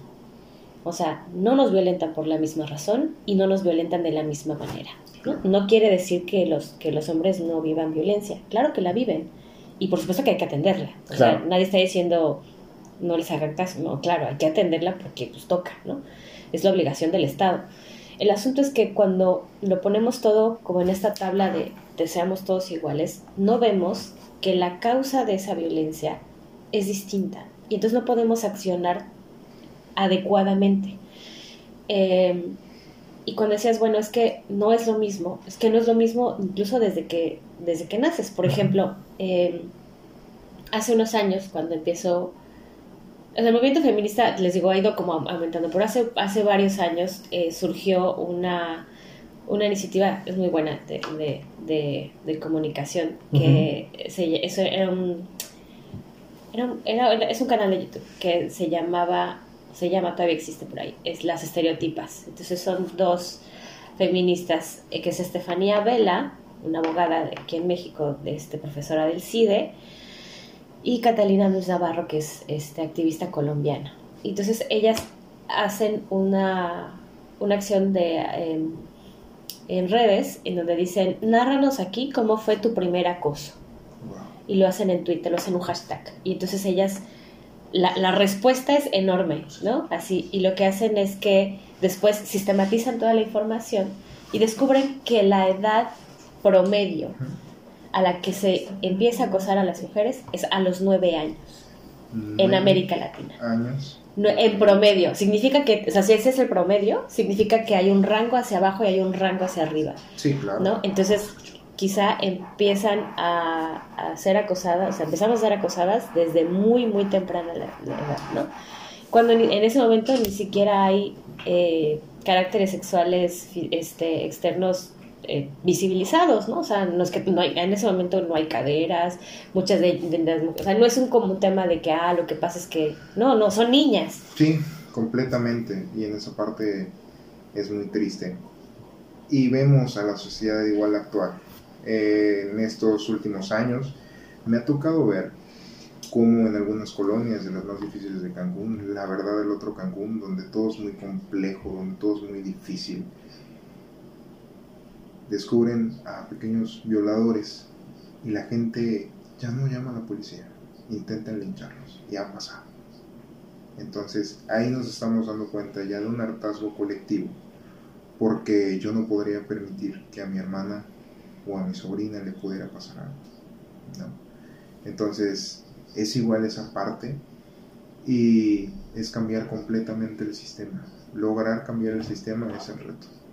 Porque, como tú lo has dicho, son dos cosas diferentes. No puedes tratar el proceso de Monforte igual que el proceso de Silvia, que es completamente diferente. Entonces, ahí es donde es por eso la lucha, pero hay algo que yo quiero preguntar y algo que yo siempre he querido decir.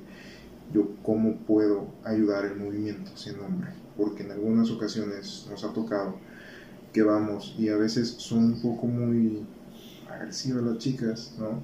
O sea, yo voy con la mejor intención, voy con la mejor tolerancia. Nunca, nunca he buscado conflicto, pero sin embargo vez nos ven así. Pero entonces, ¿cómo podemos nosotros apoyarnos? Em, bueno, primero eh, reconociendo, bueno, sí, reconociendo que el sujeto político del feminismo son las mujeres. Entonces son, son las mujeres las que lideran el movimiento feminista, ¿no? O sea, es, es, busca la, justo la reivindicación este, de, de, todo el papel histórico, social, económico, cultural que tenemos las mujeres. Es, es el centro. Eh, entonces no se ofendan, si no, si, si no, este, no decir, si no, si no se les incluye, ¿no? Eh, la segunda es que eh, dentro de, la, de, de este camino de los derechos humanos, también han habido propuestas desde la, la visión masculinista.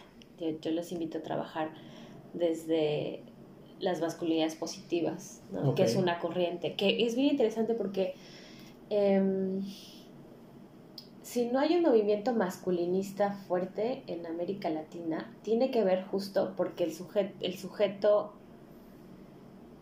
el sujeto de, poder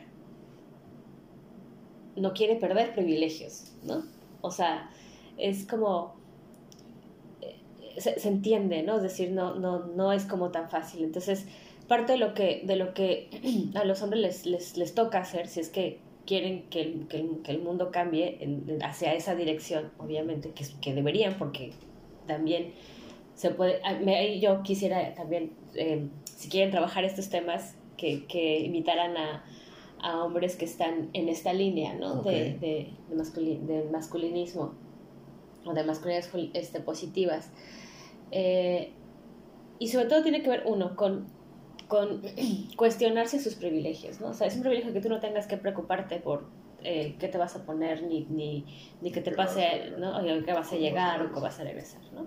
De, de, o sea, reconocer que eso es un privilegio, porque, porque hay muchas, o sea, las mujeres no tenemos ese privilegio, ¿no? Claro. Este, y cuando hablamos, y, y yo pondría al centro como esto de romper el pacto patriarcal, que es romper el silencio que encubre a los acosadores, ¿no? Si tú le preguntas a las mujeres en tu vida, ¿quiénes las han acosado? ¿Quiénes las han agredido? Te vas a dar cuenta que en esa lista están tus amigos, tus profesores, tus, tus familiares. La gente cercana. La gente cercana, ¿no? Y cuando tú te das cuenta, no, lo, lo, que toca es no encubrirlos, o sea, no hacer como que no pasó nada, ¿no? Si tú descubres que tu, que tu mejor amigo está compartiendo los... Eh, eh, la, eh, los packs de, de, su, de su pareja, es decirle, oye, no, no haces no esas ¿no? O sea, y, y, poner, decir, yo, yo no me sumo a eso, ¿no? Claro. O sea, yo no reproduzco esa violencia, ¿no? Este, y también yo haría como, sobre todo, un, un, un llamado a replantearse las relaciones sexoafectivas con mujeres de, desde otra forma, o sea, a cuestionar el amor romántico y plantearse formas distintas de relacionarse, porque lo que hace justo el amor romántico es que plantea esta relación jerárquica sexoafectiva entre hombres y mujeres. Entonces a los hombres los... Eh, vale, avala que, la, que una de las formas de relacionarse sea la violencia. Entonces cuestionarse las violencias en todos los espacios es algo... Eh, que sería lo más deseable que hicieran, ¿no? O sea, eso es lo que les tocaría les aviso que es bastante complicado y les aviso que es difícil claro. y que se van a llevar varios madrazos porque, porque implica eh, confrontarse con una parte sí. que creías además que es, es inamovible, o sea que dices, así ha sido siempre y yo pensé que esa era la naturaleza y que porque más hay discursos que lo, que lo naturalizan, claro. ¿no? Pero es por ahí, ¿no? O sea, es, es por ahí. Y en el caso de los, de los medios de comunicación particularmente, uh -huh porque en este caso la mayoría de los medios son hombres. Eh, sí. ¿no? Eh, eh, una de ellas es que en los espacios donde sí hay mujeres, envíen a las mujeres a cubrirlo, ¿no? Y la segunda, que, que si no hay mujeres y les toca ir a cubrir una, una, una marcha, una actividad, lo que sea, sean sumamente respetuosos de los lineamientos de quien de está reglas, organizado, ¿no? De las reglas que ponen. De las reglas, ajá, sí. Atrás de la, de, atrás de la valla, con ciertos. Sí, exacto, ¿no? Eh, de esa manera también es una, una manera de, de, de, sensibilizar ¿no? y de hacer conciencia en, en, torno, ¿no? Porque justamente al haber habido más represión, cada, o sea, a, al haber aumentado la represión en contra de las protestas, las, las mujeres que salen a marchar se preparan más, O sea, ¿no? O sea, si ya sé que la expectativa es que me van a, que me van a, a, disparar o que me va a llevar arbitrariamente la policía, que me va a agredir eh, alguien ajeno a la... Entonces ya voy preparada para hacer algo, ¿no? Entonces, eh, yo no, no, puedo, no puedo saber si quien está ahí me va a agredir o no. ¿no? no nos conocemos entre todos, entonces es importante como seguir esas reglas. Para que no haya malentendidos exacto, para o no, haya problema. No para no generar conflictos. Claro. Este, yo lo dejaría por ahí. Ok. Excelente, entonces ya escucharon de todas las personas que estamos aquí en, en este podcast, sobre todo a Silvia Chuk, quien nos comparte su experiencia en diferentes puntos de vista sobre esta parte feminista y todos los hombres que están escuchando eso, si quieren apoyar el movimiento, ya escucharon cómo hay que ser muy respetuosos y también invito a todos los periodistas que nos están escuchando, compañeros, que en verdad sean tolerantes. No busquen la nota. Exactamente. Estamos ahí para darle voz a las mujeres. A eso vamos. A eso vamos a la manifestación, no vamos a crear conflicto Espero que sea un gran consejo para todos y podamos hacer el cambio, porque créanme, en verdad necesitamos un cambio. Yo soy Osman Betancourt, nos acompañó Silvia Chuk. Gracias. Y Abimael Monforte, y pues nos vemos en el próximo capítulo de, de este podcast llamado Dilo, que va a ser el, el, tercero, como lo habíamos dicho al comienzo, que iba a ser este. Tenemos unos más padres que viene entre la semana el jueves eh, de política y el próximo lunes pues tenemos otro, otra sorpresota ahí entre manos que tenemos.